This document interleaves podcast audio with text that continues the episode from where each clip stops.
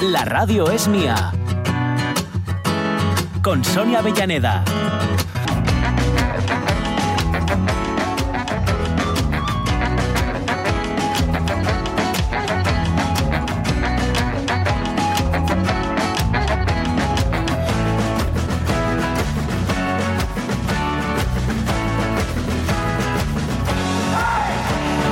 Dice Maride Francesini, 124 euros por realizar el test para la intolerancia a los alimentos.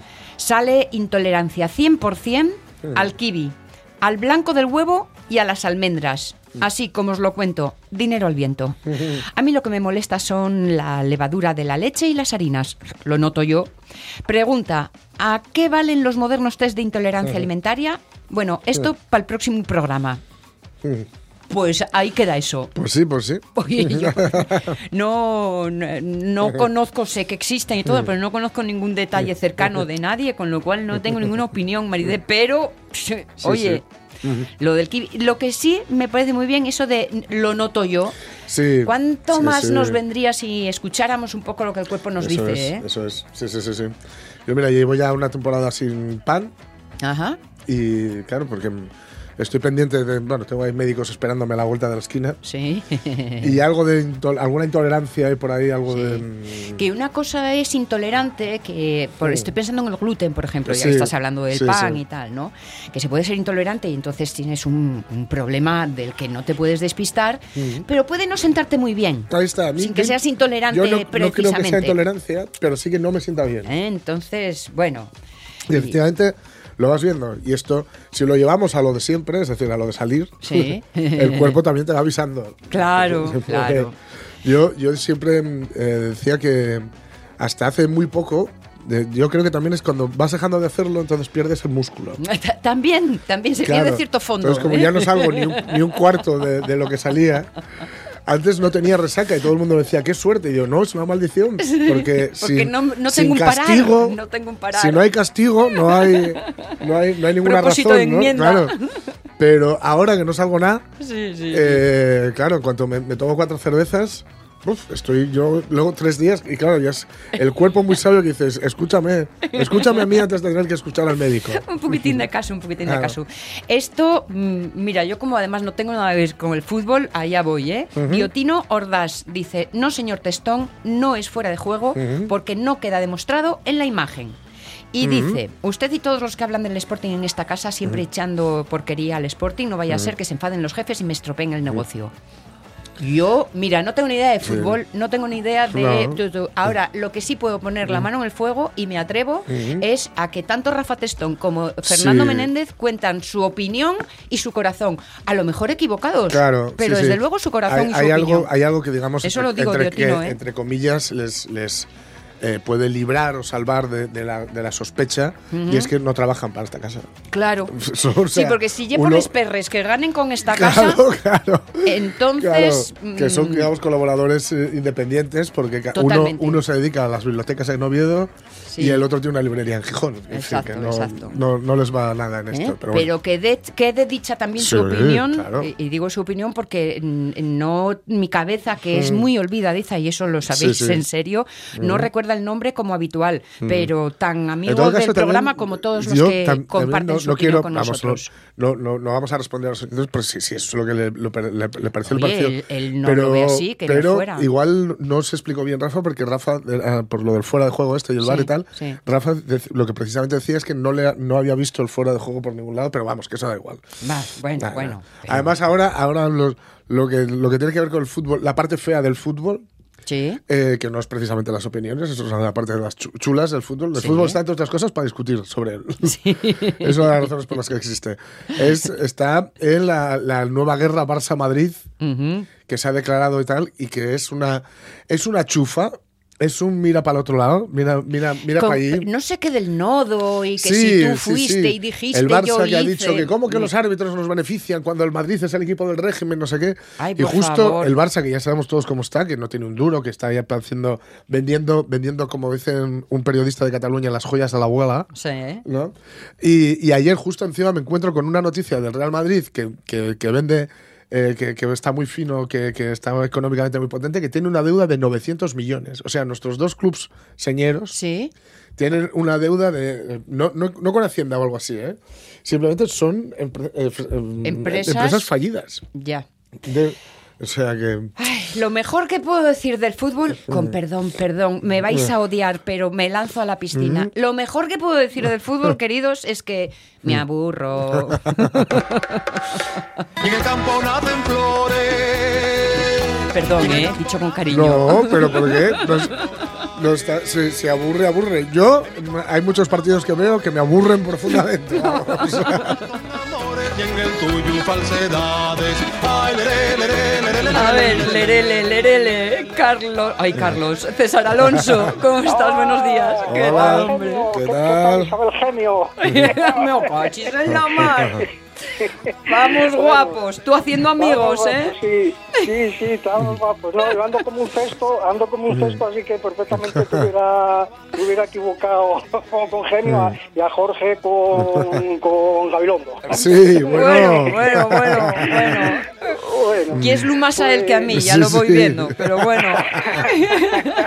bueno, habría que ver, bueno, sí, hombre, Gabilondo tiene mucha carrera encima, pero la otra profesionalmente yo creo que no tiene queja, ¿eh? No. La cosa es que guste más o menos lo que hace y, y todas Estuvo- estas cosas, y luego el- el- a la proyección pública que tiene, que Sí. ya entra ahí en el rollo de, del corazón y tal, pero profesionalmente me parece que no, que no, desde que empezó a trabajar, yo creo que no lo ha ido mal. ¿no? Eh, Igual tiene tantos años de carrera como yo, ¿ves? Si todo llega a encontrar estuvo- las afinidades. Sí, Y estuvo no, hace no, poco sí. con Ovidio Parades, con el escritor de aquí de Oviedo. Ah, sí. Él- él sí, fue a presentar Carver, Ah, la novela- qué bueno. la novela de la que, por cierto, ha anunciado en redes que sale segunda edición ahora, con lo cual, Bien. enhorabuena para Ovidio. Sí. Y me- merecida.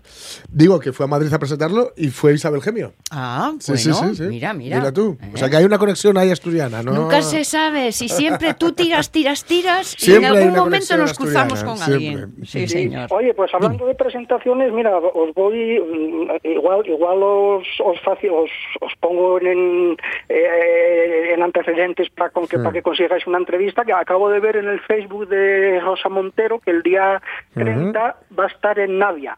Anda. Eh, entonces, no sé lo que hace, no sé, no sé qué se trae. Pero merece la pena. ¿no? Pero igual igual podéis eh, entrevistarla un poco. Yo, yo Y- compartí con ella, eh, César, un- una cena, eh, una, una presentación de un libro de ella y una cena, y he de decir que el primer libro que, yo- que yo coescribí junto a Enrique Álvarez Mastache y Juan J. Alonso, Sí. La Edad Media del Cine, fue por intercesión suya. O sea, por, gracias a ella. Laura Castañón le pasó unos capítulos, eh, o en esa cena le hablamos, y ella, fijaos si es generosa, fue la que nos puso en contacto con una editorial muy potente de, de aquella para, para sacar el libro. O sea, que es una... Sí. Y aparte que tiene, es Rosa Montero es tremendamente divertida, aparte de lo bien que escribe, Sí. Y muy mordaz. Es un, Sí. Tiene un humor negro No, muy bueno, simpático. Muy, muy buena persona, muy Sí, sí. comprometida también. Y Sí, eso. sí. Y hablando de, hablando de, de, ya de, de- de actitudes, que decíais antes, hablabais de la intolerancia Sí. al, al gluten y tal. Sí. Es curioso que la intolerancia nos molesta en general cuando nos afecta a nosotros, ¿no? Porque cuando, cuando la intolerancia eh, es hacia los demás, parece que ni la vemos siquiera. Ya. Bueno, veníamos a hablar de abejas, es que me sacáis Eso unas es. cosas. Sí, que, Madre de Dios. Y tú que ya es difícil, Sí. que, eh, de que no. Bueno, exacto. A ver, a ver, alma de cántaro, mm, cotilleemos. ¿Qué, qué andáis haciendo por esos montes? eh? Que Bueno, yo os pues vea. Estamos con un día de primavera precioso, que os voy a decir, estamos afuera a 17 grados a la sombra y subiendo, 48% de humedad, que está muy bien, una primavera, pero her- bien hermosa estos, estos días. Y estamos haciendo cosas que ya tenían que estar hechas, pero vamos muy retrasados. A mí, mm, eh, eh, yo quedé medio paisano con esto de la COVID y entonces, bueno, ando haciendo alguna cocina menor, bueno, no menor, que hay que hacerlas, todo lleva tiempo, pero que bueno, que me fatigo y tal. Entonces está Andrea sobre todo podando los arándanos, que ya va buena que tenían que estar podados, y yo estoy haciendo mm, eh, láminas de cera para para renovar en- renovar los panales de las cámaras de cría y bueno pintando alguna colmena y tal. Esto de las láminas de cera me acordaba eh, claro, Pachi no está, porque eh, igual le metíamos un poquitín de, eh, de, de- de curiosidad por leer Cien años de soledad, que el otro día nos contaba que no lo había leído. No sé Pero yo si lo conseguirías. Va a ser complicado. Está muy mayor para Sí. convencerle de nada Veo ya. a Luyo bastante reacio. Oye, No, cada uno decide lo que se pierde, ¿eh? Claro. A esa edad, a esa edad tiene que convencerse uno, no es inútil Sí. intentar convencer a Ahí ya, que efectivamente. a alguien la, cu- la curiosidad y caray, y esto, bueno, pues lo de las láminas de cera, eh, cuando me pongo a ello siempre me recuerda a un pasaje de uno de los Buen Día que hacía pececitos de plata, luego fundía plata y hacía pececitos que luego vendía, se los pagaban con monedas de plata que volvía a fundir para volver a hacer pececitos, ¿no? Pues, pues lo de la, lo de la cera es un eso. poco lo mismo, ¿no? Recogemos, recogemos la cera que ya hay que retirar de las colmenas, se funde, se limpia y luego se vuelve, se vuelve a moldear para darles la forma de, de un panal con el patrón de las celdillas para facilitarles el trabajo, ¿no? Es, es un, bueno, pues un trabajo circular en ese, O sea, en ese sentido, ¿no? o sea que tú haces prefabricados. Sí, bueno, lo hacemos, lo hacemos todo, o sea, o, o se compra o se hace. Esas láminas eh, no es necesario ponerlas. ¿eh? Hay un hay un pequeño truco que utiliza a- a- alguna gente que, mm, que es ahora en primavera se les pone simplemente en vez de poner una lámina completa en el bastidor se pone unos centímetros de lámina por la parte de arriba. Sí. Entonces las abejas, eh, siguiendo ese patrón también, eh, van construyendo hacia abajo y dando profundidad a las, a las celdillas y hacen ellas el panal. Eh, eh, supone un ahorro en cera. Que supone un ahorro en, cero- Vale. en cera y luego mm, hay que tener mucho cuidado porque en cuanto pase la época de, de la necesidad de criar obreras, Sí. eh, lo que van a hacer es celdilla de zángano. Entonces eso eso ya mm, no nos interesa, no nos interesa porque eh, el zángano primero mm, contiene mucha barroa y luego pues pues la verdad eh, No, no vale para es- mucho. ¿no? no, eh, sí, eh, claro, en este caso, a ver, en, en circunstancias normales es, es bueno que haya zánganos, ¿no? Incluso eso de que no hacen nada tampoco es así, porque ellos Mm. participan en, en calentando la cría y Mm. están en la colmena, un poco en la elaboración también, cuando hay que, Mm. que refrescar y evaporar eh, agua de néctar para que se vaya transformando en miel. O sea, también participan. Sí. Pero claro, en una caja grande que eh, nosotros, eh, estas cajas grandes, pues, pues es una manipulación que conlleva una, un tamaño artificial de, de la colonia, pues claro, si multiplicamos por X el número de zánganos que en circunstancias normales tendría una colonia, pues, pues sí que nos es mm, hasta un poco perjudicial precisamente ahora por, por esto de la, de la barroa, ¿no? Y porque luego hay menos obreras también para trabajar más, más adelante. Los Pero zánganos sí que- vienen a ser algo así como los asistentes domésticos, ¿no? eh, sí, sí, sí, mal pagados, digamos, porque... Bueno, mientras- como, sí, un como sucede basura. en la vida humana también. Sí, eso. Sí, un contrato basura. En cuanto acaba la temporada y tal, no hay mucha contemplación y... Y a la calle. Y fuera. Sí, sí, pero fuera, pero fuera, fuera, ¿eh? A, A la intemperie. Sí, sí, sí. sí, Eso lo- son, son inexorables. Y, y estábamos pues pues con estas cosas y disfrutando pues bueno alguna vez me acerco ahí donde Andrea a echar una mano ¿qué, qué pasa? que no eh, no ni siquiera estoy muy bien para podar hombre porque me descentro podar bien Mm. conlleva atención Ajá. Yo tengo un problema que se me multiplicó con la COVID y entonces no soy muy efectivo pero tenemos todo eso de abejorros y de abejas hasta Mm. arriba la verdad que, que es precioso estos días pues la verdad bueno. eso estamos disfrutando mucho de, de los insectos, de los pájaros, Claro. nos entró, que habíamos puesto aquí una, una caja nido un poquitín tarde también, porque vamos, y ya dudábamos de que se nos fuera a ocupar o no, y nos entró un, un ferrerillo, que es un pajarín muy guapo, de Anda. todos los colores, sí. Y, pone- eh, pondréis pero- fotos en el Facebook, supongo, ¿no? Mm, No, Del pues mira, pajarín, desde- digo. No, no, porque eh, mm, porque no queremos molestar. La verdad, hoy en día Mira. hay fotos de todo absolutamente Sí, señor. y bueno, no me parece una, una ociosidad de estar molestando a un pajarín. que- Sí, Ya, señor. pues sí. Oye, quien, quien- quien quiera naturaleza, que la Sí, patee. sí. Eso es. Efectivamente. Sí, señor. Que dé una vueltina que la tenemos muy cerca. aquí. Estoy Eh, contigo. sí, sí, sí. Además, en Asturias, que son ciudades Claro, pequeñas, nos entra claro. la naturaleza hasta hasta la puerta de casa prácticamente. Eh, sí, no hay no hay mucha dificultad para salir a observar eh, aves comunes y flora y, y otro tipo de otro tipo de animales. Oye, una, una cocina que no quiero yo perderme, es que me quedé a mitad de camino antes en, en- eh, siguiéndote las explicaciones, porque los suplementos que ponéis en las colmenas es para que la colmena siga creciendo, para que tengan eh, Ah, la chiquillería, sí, ya- ¿no? Sí, ya se me olvidaba, ¿ves cómo estoy como un Eh, sí, hombre, eh, eh, nosotros en este, ahora mismo estamos a punto de poner ese suplemento que se llama alza, que es donde va a seguir desarrollándose la colonia y van a empezar también a, a meter néctar que van a transformar en miel eh, y más adelante pues todo eso va, va a estar lleno de, de miel y lo vamos a, a retirar. Eh, nosotros estamos empezando ahora, otra en- por aquí alguna persona ya puso alzas, otras la mayoría no, pero es ahora eh, de, de abril, mayo cuando cuando se ponen en la media montaña, alta montaña. Sin embargo, en sitios más bajos, eh, en la marina, en zonas de eucalipto, que es a lo que se lo que se va a cosechar, pues mucha gente ya cosechó. Por ejemplo, mi cuñado, que lleva eh, hace algo de transhumancia también a zonas bajas para tener miel de, de eucalipto, pues hace unos días ya estaba envasando. Eh, eh, Ah, entonces claro, un la altitud Claro. mm, marca ritmos diferentes. Eh, Sí, claro, marca ritmos diferentes en cuanto eh, en cuanto a temperaturas y a floraciones. eh, Luego el fotoperiodo, que es el, el tiempo que hay de luz, eh, es el mismo, pero sí que la temperatura, la presión atmosférica eh, influyen en, en las floraciones y abajo pues están mucho más adelantadas. Tanto Claro. que ya os digo, ya ya hay gente que, que ha cosechado y otros que cosecharán en que cosecharán en breve. Claro, Pues pero cuando a ellos ya se ellos acabó todo, vosotros todavía estáis en plena claro, tarea. Claro, ellos, ellos mm, eh, pues eh, muchos sitios en, en junio, por ejemplo, mi cuñado ya marchó, eh, marchó, si no marchaba, se- si alguna que dejó es para hacer otra serie de, de manipulaciones, de- para multiplicar enjambres y tal, pero ahí cosechar ya, ya nada, y a partir de junio, pues, pues muy poca cosecha va, va a haber.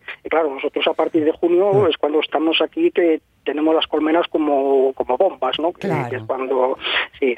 eh, eh, entonces, eh, un poco dejamos también nosotros de hacer esta transhumancia porque, claro, empezábamos muy temprano, eh, ya vamos un poco a menos, entonces empezábamos muy temprano con la campaña y acabábamos en octubre, ¿no? Y bueno, todo todo no So- eh, soplar y sorber no puede ser. Sí, es verdad, es verdad. En fin, que aquí os, aquí os encontramos podando y haciendo adosaos, ¿no? Efectivamente, Podemos decir. Muy bien. Y disfrutando de la, de la Claro. primavera, que además como, eh, os decía, es muy bonita, muy bonita, porque, bueno, está muy guapo, eh, estéticamente es muy bonita, pero luego también van llegando, eh, es más bonito cuando llegan los animales que cuando se marchan, ¿no? Cuando Sí. un día te das cuenta de que no hay golondrinas, ya, ya está aquí el invierno, ¿no? Realmente viene a ser lo que significa. Pero cuando es al revés, llega la primavera y empiezan a llegar eh, las golondrinas, empiezan a llegar la- alguna bubilla que se deja ver, eh, más adelante la codorniz, los vencejos, los aviones, que son parientes de las, de las golondrinas, ¿no? Pues digo, jolín, y aquí empieza otra vez el, el telar. Claro. Y uno de los bichos que, que, que es por, por antonomasia el representante de, de la primavera junto con las golondrinas, me parece, es el cuco. Sí, ¿eh? El señor, cuco, y allá vamos. eh, eh, sí, es un tiene tiene el hombre una maldición encima que es un ave parásita. eh, que es normalmente cuando hablamos de parásitos pensamos en bichos que, que nos chupan la sangre, Sí. pero eh, hay hay aves hay aves parásitas y bueno en cierta medida pues quizá el cuco piense que es una maldición, ¿no? no, no sé, tiene Sonia por ahí algo. Pues vamos a dejar Sí. que el propio Cuco nos lo cuente Claro. o así, ¿te parece, César? Vamos allá. Venga.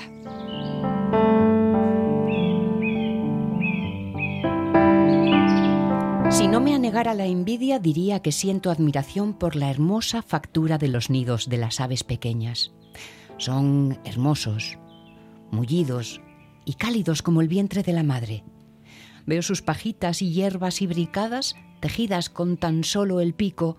Contemplo el forro de plumón y musgo de crines de caballo o de lana de oveja y vuelvo a sentir el palpitar de un corazoncillo enamorado que me acuna, con sístoles y diástoles suaves y tenues como arrullos. Es magia, magia que obra el corazón de una pajarilla incubando o calentando a los polluelos, trocar la violencia de los latidos en rítmica hipnosis para que estos continúen en el blanco sueño eterno que pronto interrumpirán. Yo no sé hacer nada, ni tan siquiera juntar unos palitos como las palomas para trenzar una tosca repisa donde criar a mis hijos. Soy capaz de volver a donde nunca he estado, de cruzar mares y desiertos, pero no se me ha concedido la gracia de engendrar a mis propios hijos. ¿Cómo pues no voy a sentir envidia cuando veo que, el- que la más pequeña de las avecillas construye un redondo hogar donde sacar adelante a sus pequeños? Yo no tengo ese preciado don. Cuando se repartieron los dones del mundo yo me quedé sin él.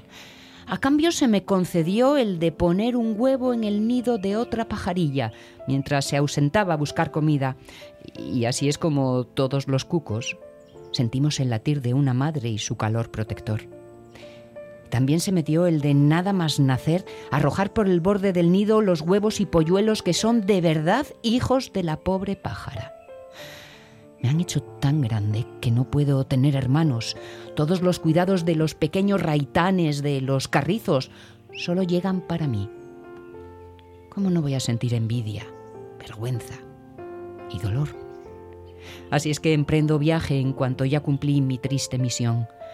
Los pequeños, al igual que yo hice, sabrán regresar a donde nunca han estado y allí unos y otros nos miramos y no decimos ni una palabra de lo sucedido. De igual manera que si hubiéramos retornado con 30 plumas de plata escondidas en las alas. No es culpa nuestra, no recibimos el don de construir hogares hermosos, mullidos y cálidos. Se nos dio el de parecernos al hombre y engañar a nuestros hermanos en provecho propio. Hasta nuestra voz se parece a la suya, tanto que hasta se alegran cuando la escuchan en los primeros días de abril, como si hubiera llegado la bienaventuranza.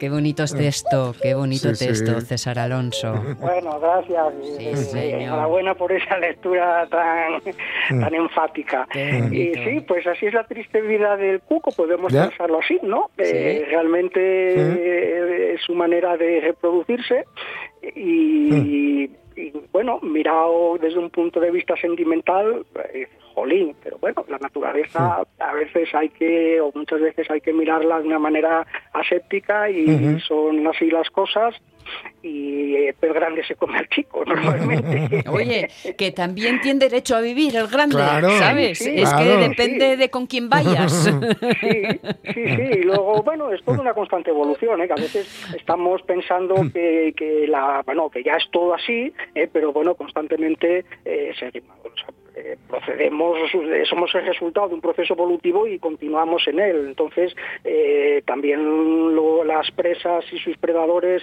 eh, siguen evolucionando para ser menos presas Claro. y más predador. Eh, y, sí. y con los parásitos ocurre lo mismo. Y así ¿no? nos va a todos. Eso, somos somos el, el eslabón el eslabón perdido realmente. Oye, Cuco Bueno, nuestro, Cuquín, oye, Cuquín. ¿Oíste, Cuco? El, bueno, el martes que viene más. Nos vemos Venga, un besín, un. Hasta luego. Un abrazo. Y que claro, en este nido, en este nido queremos Claro. tanta pluma para todo. Que bueno, que como te caben todos, pues Claro. hay que hacer huecuisitiu. Tanta pluma, pero yo qué estoy diciendo.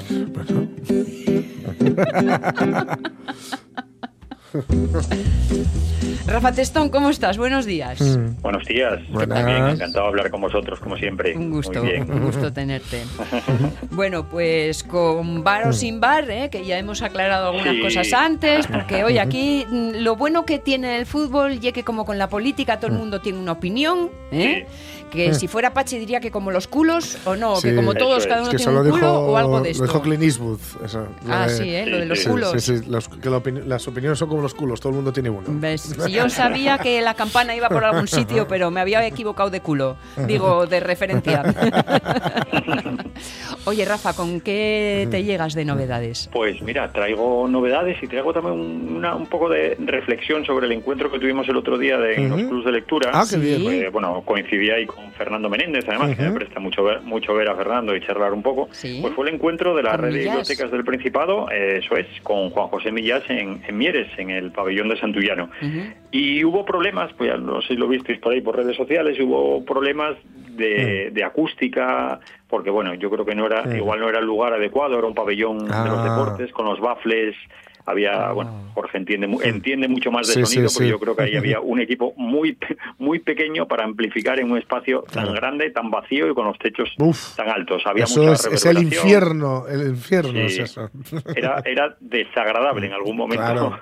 Dependiendo cómo te Mm, pusieras. Y además estaba estaba casi, curioso, pues se escuchaba casi mejor por los laterales que por el centro. Ajá. No sé por qué. sí. Vaya. Y, y estaba y estaba un poco frío, pero Mm. bueno, apa- aparte de eso, que estuvo ahí, lo que fue es una maravilla poder encontrar a mil personas como estaban ahí, mil, mil representantes de clubs de lectura del Principado y la labor de las bibliotecas del Principado, que es, eh, yo quiero remarcarla siempre con Cristina. Jerez, que es la bibliotecaria de Pravia al frente, que es que es increíble lo que hacen para lograr que ese evento se, se celebre. Y es una pena que hubiera tenido esas condiciones eh, tan malas. Y después Juan José Millás, que, que es un lujo poder, escu- poder escucharlo y, y estar charlando con él. Después no estuvo muy cercano con la gente porque anduvo ahí, estaba el hombre está un poco mayor para estas cosas Claro. y yo creo que yo creo que se Sí. asustó cuando vio tantísima gente que quería ir a firmarle un libro y él quedó ahí un poco reacio. Yo creo Mm. que esta de tantas aglomeraciones no le gustan mucho, pero el encuentro estuvo muy bien y el problema y el problema fue ese que Mm. esperemos que para futuros Sí, hombre, estas, eh, estas cosas, se solucione. claro, cuando no cuentas precisamente con ello, ¿no? Sí. no cuentas con tantísima gente, claro, Sí.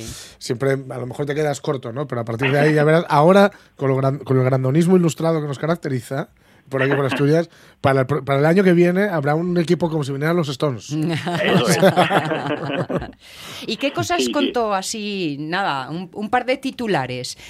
Pues, pues mira, hablaba, habló mucho de, de las bibliotecas, de que él em- no fue, no fue, empezó a leer tarde también, por, lo, por lo que hablaba Millás, que está muy bien, y después del poder eh, liberalizador que tiene la cultura y la lectura y que claro. es un poco nada, nadar contracorriente. O sea, que hoy casi es un acto, re- eso que Sí. los de la librería La Revoltosa me apetecía Sí. regalarle una camiseta que tiene la Sí, sí, sí. ese eslogan de la La rebelión. rebelión empieza comienza llorando leyendo. leyendo. Sí. leyendo, leyendo, eso es, pues, pues algo parecido fue lo que contó Juan José Millás. Se centró mucho en eso, en decir cómo hoy es un acto de rebeldía el leer, de, impone- de, de ir, de ir contracorriente. Y después, como siempre, hablando de sus libros, porque al Sí. final, claro, los clubs de lectura del Principado, pues van a hablar, van leyendo los libros del Claro. autor que va a venir durante Claro. el año, entonces va, se va centrando en, Sí. en uno en otro. Se estuvo muy presente, lógicamente, los últimos que escribió con Arsuaga, Sí. los de, Hombre. Los, los de el- las conversaciones con el, el Sapiens y el, y el Sí. Neandertal, Sí, y sí, esos sí. estuvieron muy presentes esos libros. Y eso que son, para mí son un poco, se han quedado demasiado en, agua, en medias aguas. Sí. Demasiado Bueno. divulgativo para ser científico, demasiado científico Sí. para Puede ser, ser, divulgativo. puede ser, puede Sí, ser. sí, puede ser. No sé. sí. Bueno, eso es, eh, al final lo Igual que es que con dos nombres tan potentes esperábamos Claro. muchísimo. Entonces, Quizás, Sí, sí. quizás, tienes razón, tienes razón. Sí, sí, puede ser, sí. Bueno, ahora sacar su en breve el libro nuevo, Sí, que ya sí, sí, será sí. profundo. Sí, sí, sí. Pues es que Arsuaga divulga muy bien, ¿eh? Porque Arsuaga Sí. Sí. lo que tiene es que no, no pierde un ápice de, de, digamos, el, el calado, ¿no? De, de la intensidad, de, de- de la enjundia, digamos, eh, bueno, que, que- que tiene de, de- de su conocimiento, ¿no? De Sí, aquellas- de sí. sus ma- las materias que conoce, de antropología, de, de arqueología, etcétera, pero lo escribe muy bien y lo Mm. cuenta muy bien. Es decir, no, no, no es que baje el nivel, es que te lo explica, te lo desmiga muy lo bien. tiene tan destilada, la información Sí, tan destilada, claro. que te la puede Claro, explicar claro. con conceptos básicos. Claro, sí, sí. Y eso solo se hace cuando lo tienes todo Claro, muy claro. masticado son muchos y años metabolizado. que tienes que estar de, ata- de ataporca hasta la cabeza, seguramente el hombre ya. O sea, Sí, sí. Pues sí. Y después traía también, hay dos libros, en este caso, y ahí sí, para enlazar un poco con Juan Sí. José Millás, Sí. que yo aquí siempre hablo de libros que me gustaron mucho, pues voy a hablar de dos libros que me están decepcionando un poco, Vaya. de dos autores a los Mm. que admiro, que son tanto Juan José Millás como Julio Amazares y sus Ah. últimos libros, sus últimos libros, Vagalume de Sí. Julio Amazares, que pude leer como 60 Ujú. páginas más o menos, y solo Ujú. humo de Juan José Millás, que leía algo parecido. Además, los dos libros De- Es curioso, a lo mejor no dirían pues, cuestiones de edad de los Sí. dos, pero los dos van un poco en la misma línea, no, igual, ¿no? pero en el de caso de, So- de Solo Humo de Juan José Millás, es un chico el día que cumple 18 años, eh, bueno, le, le dan un, un regalo y es el padre con el que nunca trató, murió y le deja en herencia una casa y dentro de, de las cosas que va encontrando de esa casa va a encontrar un, un cuaderno, porque su padre era como un lector voraz y va a descubrir y va a descubrir un poco la, esa, esa vida de su padre a través de los libros. Y en el de Julia Mazares pues es algo parecido es un escritor que va a recibir también la noticia de que se que, de que acaba de fallecer el que fuera su director cuando él trabajaba en, en un periódico y acude al funeral y ahí se va a enterar también de un libro que había escrito este hombre que había sido censurado. Y los dos libros me parecieron tanto el de Millás como el de, el Mm. de Julia Mazares un pelín flojos para lo que son ellos Ah, Igual son demasiado yo- sobre sí mismos, ¿no? A lo y mejor. no lo sé. Mm. Y yo después pensaba, eh, juzgar, que a lo mejor también estás juzgando eh, eh, co- en comparación, que no lo debes hacer. Claro. También, yo pienso, también. pues Juan José Millás escribió La soledad era esto, y yo Mm. estoy pensando que todos los libros tienen que ser ese. Claro. Julio Mazares, La lluvia amarilla y Tierra Mm. de lobos, y pienso Mm. que tiene que ser ese el nivel, y que a veces, pues imagino que los Rolling Stones también tendrán canciones Hombre, flojas, ¿no? sí, sí, te lo, gar- te lo- te lo garantizo, sí, sí. Lo que Sí, pasa es que una sí. canción te la liquidas en tres Eh, claro, minutos. Claro, sí, sí. Y Esto un ya- libro- Es curioso lo de Yamazares porque además vi ayer, ayer o antes de ayer, eh, pues eh, buscando cosas ahí, contenidos y tal por redes y, to- y todo esto, em, bueno, directamente un, un artículo en el que se hablaba de la decepción del libro de Yamazares. Ujú. Ah, sí, también lo decían. Sí, no, sí. no, o sea, no soy yo solo. Vale, No, no, no, no, no, no, no, y me, me llamó la atención porque no me extraña que... era una, o sea, una- un artículo largo, extenso y Sí. detallando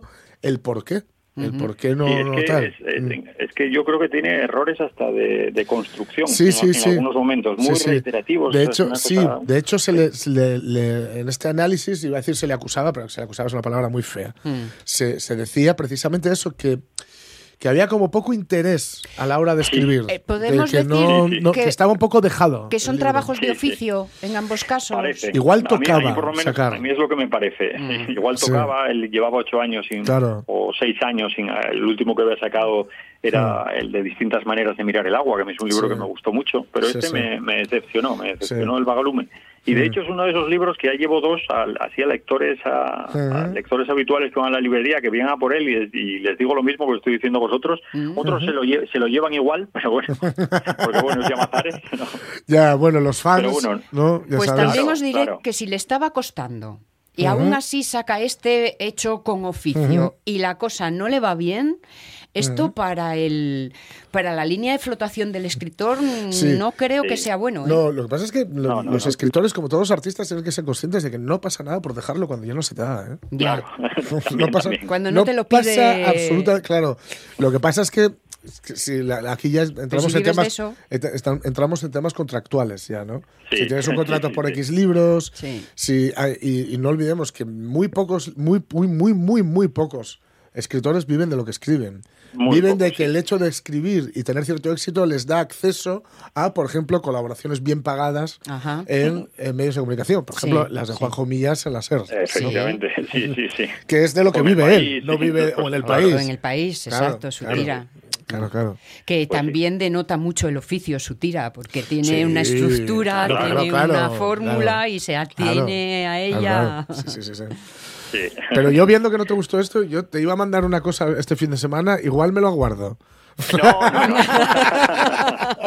Porque si no te Oh, gustaron cielos. Llamazares y Juanjo Millas, igual, igual Bueno, espero un poquitín. Igual soy yo que estoy repugnante. Pero mira, a, la vez, y si tengo un, un Sí, sí, segundo, dale, pues dale, dale. uno que sí me, uno que sí me gustó Venga, mucho. sí, sí, pero sí. este, vamos sobre seguro. Eh, aquí hablé, hablo siempre cada vez que sacaba un libro de Don Winslow. que Ah. me apasiona este Hombre. hombre, del poder del perro, Sí, del sí. cártel, Sí. Sí. que inició una serie que aquí hablamos, que es ¿Qué La tiene, el segundo? llamas, que es acaba de llegar Uy. a las librerías hoy, exactamente. de Apártame ahí, apártame la ahí. Este cáliz. La ciudad Sí. de los sueños. De ahí porque que- me, me devoré el primero, el anterior, vamos. Sí, sí. El anterior, que al final es la guerra de Troya. Sí, es la guerra de Troya. Sí, es, sí, sí. es la Iliada contada, Sí, sí. pero entre bandas irlandesas Sí, e italianas, es. que nos lo dejaba con Eneas o Dani, Sí. saliendo, saliendo de Eso la es. ciudad ar- ardiendo. Y aquí nos vamos a encontrar otra vez con Dani Ryan, Uh. que se dio a la fuga, Sí. perdón, que se va con, con su hijo pequeño, con Sí. su padre anciano, esto no, no sonará, y con, Sí. y con todo el mundo. Tose, tose, tose, no te nos afueres, Sí, por sí, sí. favor. Y, y si Eneas iba a acabar en Claro. Cartago, iba a acabar ahí, pues aquí lo que nos va a llegar, ¿dónde nos va a llegar? Pues a Hollywood. Y aquí va a llegar a, Ah, meca, qué bueno. Aquí Eneas nos llega a Hollywood, pero bueno, Sí. va a aparecer, bueno, Eneas, Daniel Ryan Sí, sí, sí, va a sí, llegar sí, ahí, sí. Va a haber, va a haber conflicto, aquí vamos a tener, Mm. lógicamente, va, va a acabar con las guerras púnicas, imagino, Hombre, como tiene que, hombre. como tiene, como tiene que acabar esto, porque aquí vamos a hablar de Cartago, Sí, sí. que es Hollywood, y vamos Sí, a ver a quién nos pone como Roma, que imagino que será Sí, sí, Nueva sí. York, pero eso lo... Pues qué, qué buena noticia me das, porque justo el otro día, ayer o antes de ayer, estuve recolocándolo en casa, porque ya de esto que tienes que hacer de vez en cuando de colocar, Sí. recolocar libros y Haciendo buscar, hueco. y buscar huecos donde no hay. Y lo tuve en mis manos y recordé lo que, lo que me había gustado, lo bien que me lo pasé leyéndolo y cuándo vendría la segunda parte. Pues, aquí mira, la tienes. Ahí va. Aquí Pues la aquí tienes. está. Con buen sabor de, boja, de boca Sí, que sí. Queda el- la ¿Ya te mando algo o no este fin de semana? Muy bien. Un gran abrazo. Venga, un abrazo. Rafa Testón. Gracias, abrazo. gracias. Sí, señor, sí, señor. es que hay, que tener lo que se llama beta testers, ¿no? Lectores, Sí. lectores beta. Exacto. Y, y bueno, Y uno, iba a ser dando- Rafa, pero no sé, si no le gustan llamar Zares y Millás. Espera unos días que Sí, se quita la repugnantez. sí, sí, sí. ¿eh? Voy a ver si gana el Sporting el fin de semana que viene. Nueve minutos para la una. Meca. Tenemos una cita con la historia y pa' que no se pierda la memoria. Vamos a salvar el idioma en silencia, pa' que tenga pues futuro y fuerza. Y, y, y, mm, espochigando, no oye la palabra que busco, Mm. pero, o sea, mm, poniéndose ya eh, con comodidad en lo que es la costumbre, están los de la academia porque por fin celebren un nuevo día de les Yetres, Sí. pero a lo Ya, grande, a es decir, a la antigua usanza. Sí, sí. Moncho Iglesias, secretario, ¿cómo estamos? Buenos días. Buenos días, Sonia. Buenos días, Jorge. Bien, Buenas. estamos. preparándonos para esa próxima cita del Día de les Yetres, que, ¿qué número fae? Fai el 44 ya. Me cachis. El 44 día de les Yetres. Me- Y efectivamente va a ser un día de les Yetres de verdad. Como, como fue siempre, o como ya era lo normal que fuere siempre. Porque entre bromas y veras y mascarillas y demás, fuimos a lo piquiñino. Claro. Primero a lo Claro. separado, luego a lo piquiñino. y ahora ya a lo grande y, y, y todos juntos. Sí. Eso, y el 19, ya sabemos que ahí en el 19 cortáronnos y cuando ya estaba todo Mm. preparado, prácticamente, pues ese año fue un año en nada. Nada, Y después sí, el, esa es el la- 20, esa es la 21, definición, sí. 22 fuimos paso ante paso ganando un poquillín, pero no pudimos todavía. Eh, Hacerlo a lo grande. Eso, ya este año sí volvemos a la normalidad. Recuerdo que desde el Entamu, estoy recordando allá en el 81, en el Museo de, de Bellas Artes, cuando se fue- constituye la Academia de la Lengua, siempre hubo la intención de que el acto fuera un acto abierto a la gente, Sí. al pueblo, y, y por eso para nosotros ya era muy importante recuperar ese sentido de la normalidad el, el primer viernes de, de mayo, Sí. en este caso el 5 de mayo, va a ser a las 7 de la tarde y en el Campo Amor, eh, como siempre, va a estar transmitido por la TPA, Sí. en pero allí, allí vamos a estar en presencia. Y que es el momento más solemne del trabajo de la academia, que además se vive eso con una gran solemnidad, que se hace con toda la intención, porque eh, estamos ante palabras mayores, Hombre. si me permitís la expresión. claro. Y es el momento de reconocer eh, el trabajo y la trayectoria de los nuevos académicos. Sí, sí, sí, vamos, y, y, en primer lugar, y el, y el día de homenaje a la lengua, el- a la es. lengua asturiana, ¿no? Y efectivamente, entre otras cosas, entre otros actos, pues damos acogida a los nuevos académicos. Eh, este año, pues va a ser eh, David Guardado, eh, el- la semana pasada, el, el Sí, sí. miércoles. Qué buena noticia. Sí, sí. Tuvimos una junta extraordinaria y, y eligióse por unanimidad a David Guardado, eh, académico de número de la lengua asturiana, ¿no? Tengo que recordar que, que David Guardao, vamos, falaremos de él posiblemente Sí, en otras sí. ocasiones, ¿no? Pero lle un especialista, digamos, en las nuevas tecnologías y es responsable del el grupo Prensa Ibérica, el que está la Nueva España y es responsable de, de toda la parte digital, ¿no? y, y, em, y- y, entre otras cosas, además, no solo en eso, y también el creador de proyectos digitales fundamentales en Asturias. Estoy pensando en el año 97 ya, ya van, ya van años, veintipico de años, de, del portal asturias.com, Ajá, donde nos sí. podemos seguir informando todavía hoy en, en asturiano, o del buscador Ulos. Sí. Es decir, eh, de- de- realmente en ese campo de las nuevas tecnologías y un auténtico especialista Sí, sí, y sí. contribuyó mucho a la, a la difusión ahí de la lengua asturiana. ¿no? Sí, y organizó muchos conciertos por la oficialidad allá por los Efe- 90. Efectivamente, Sí. y é que, y é que eh, eh, yo estaba falando ahora, digamos, de la parte más teórica, más, Sí, sí. pero efectivamente eh, David Guardado de una parte allá en los años 90 Claro, en cuanto en por la defensa de la lengua, Sí. pues fue un colaborador Sí, sí, de Crema Línea. y después eh, en la última década, en el 2012, que también es una cuestión muy importante, eh, funda Resiella. Sí, Eh. Resiella porque y una cuestión muy muy importante porque ya consciente vamos a ver eh, eh, David Guardado y la so generación empiecen a tener fíos Claro, y claro. empiecen a ser conscientes de la importancia que lle el transmitir la lengua y los problemas que hay en Asturias para vivir en lengua asturiana y poder transmitir a los fíos y a las fías la lengua asturiana, ¿no? Y es quizás el problema principal que tenemos, ¿no? Eh, prestaríame recordar, por eso ya que estoy hablando de Reciella y demás, como en la encuesta, la última encuesta de Yera Ramos del año 17, Sí. el dato que daba en que eh, la lengua materna en Sí. casa, en ese Sí. año 17, decía que eh, ya era el asturiano para el 34% de la población y el 42% tenía el castellano. Pero pero esa misma encuesta decía ayer a Ramo que los mayores de 65 años tenían el 48% de asturiano y el 33% de castellano, men tanto los de 16 a 24 años solo tenían el 19% de lengua asturiana como lengua materna. Sí. Es decir, ese retroceso que venían Ya. las encuestas, por eso la, la aparición de Reciella Sí. y el fomento de, de pasar a los fíos y a las fías la lengua. ¿no? Reciella Familias por asturiano. Eso, oye. Pa traballar pa que los nenos- Y el fundador David Guardado, por eso digo que, que otro aspecto muy importante, ya que recordábamos ese activismo de, de efectivamente los conciertos por la oficialidad Sí. y, y todo lo demás, ¿no?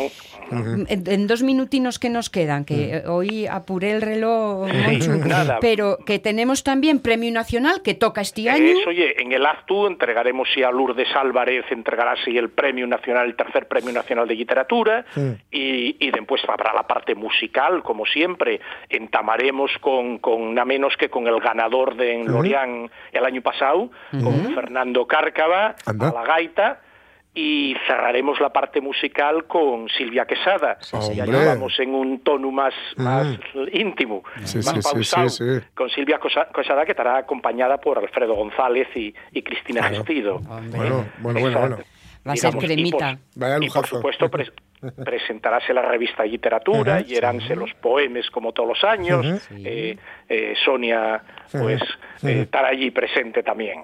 O sea que Mi, mi mini, mini, mini, mini granín. es ahí que agradecemos de ese granín. Ay, hombre, gran- no haz granero, pero ayuda al compañero. Pues ya, ya digo que volveremos otra vez a cuando nos acerquemos a ese 5 de mayo, esa semana, a recordar el acto. Bueno, y, y antes de acabar, que estoy a unos segundinos, que volviendo a la normalidad, Sí. después del Campo Amor, diremos despicha. Ay, amigo. que Ay, era, amigo. era otro punto que estaba desde el 19 Sí, que señor. prohibió. Sí, Entonces señor. volvemos otra vez a recuperar esa normalidad también en la parte de la folicia, ¿no? No me atreví a preguntarlo en público por Ya, no ya, quedar ya. mal. Sí, sí. No, no, no, pero ya, ya así, na- ya que hay un acto social, y un acto social después del acto, como decías tú, tan formal, tan serio Claro. del Campo Amor, Sí. pues hay un acto eh, eh, efectivamente social en donde todo el mundo se conoce, fala, intercambia opiniones, muy muy interesante el que tenemos Claro, después, claro. ¿no? Sí, y que Ahí se teje menos, luego, claro. se, teje, se tejen las pichas. Presta, presta, prestas, Gaya. Eh, ya eh, de aquí a que volvamos a hablar, escuca ahí el discurso al presidente. Eso. A ver, para, A ver por dónde va. para ver Sí. que nos adelantes Bueno. un poco por dónde. Bueno, ya apuntaremos eh, en antes de la cuestión a ver por dónde puedan ir los tiros el día. Muy bien, muy bien. Te dejamos de espía. Gracias, Monchu. Gracias. Gracias a vosotros. Feliz, Hasta la abrazo. semana que viene. Chao. Un abrazo. La una de la tarde, les noticias, pero esto no es fin de fiesta, No. amigos. Esto, Hay barca esto pa' seguir. No es, to- no, es to- no es todo, amigos. Tenemos les noticias de Jorge,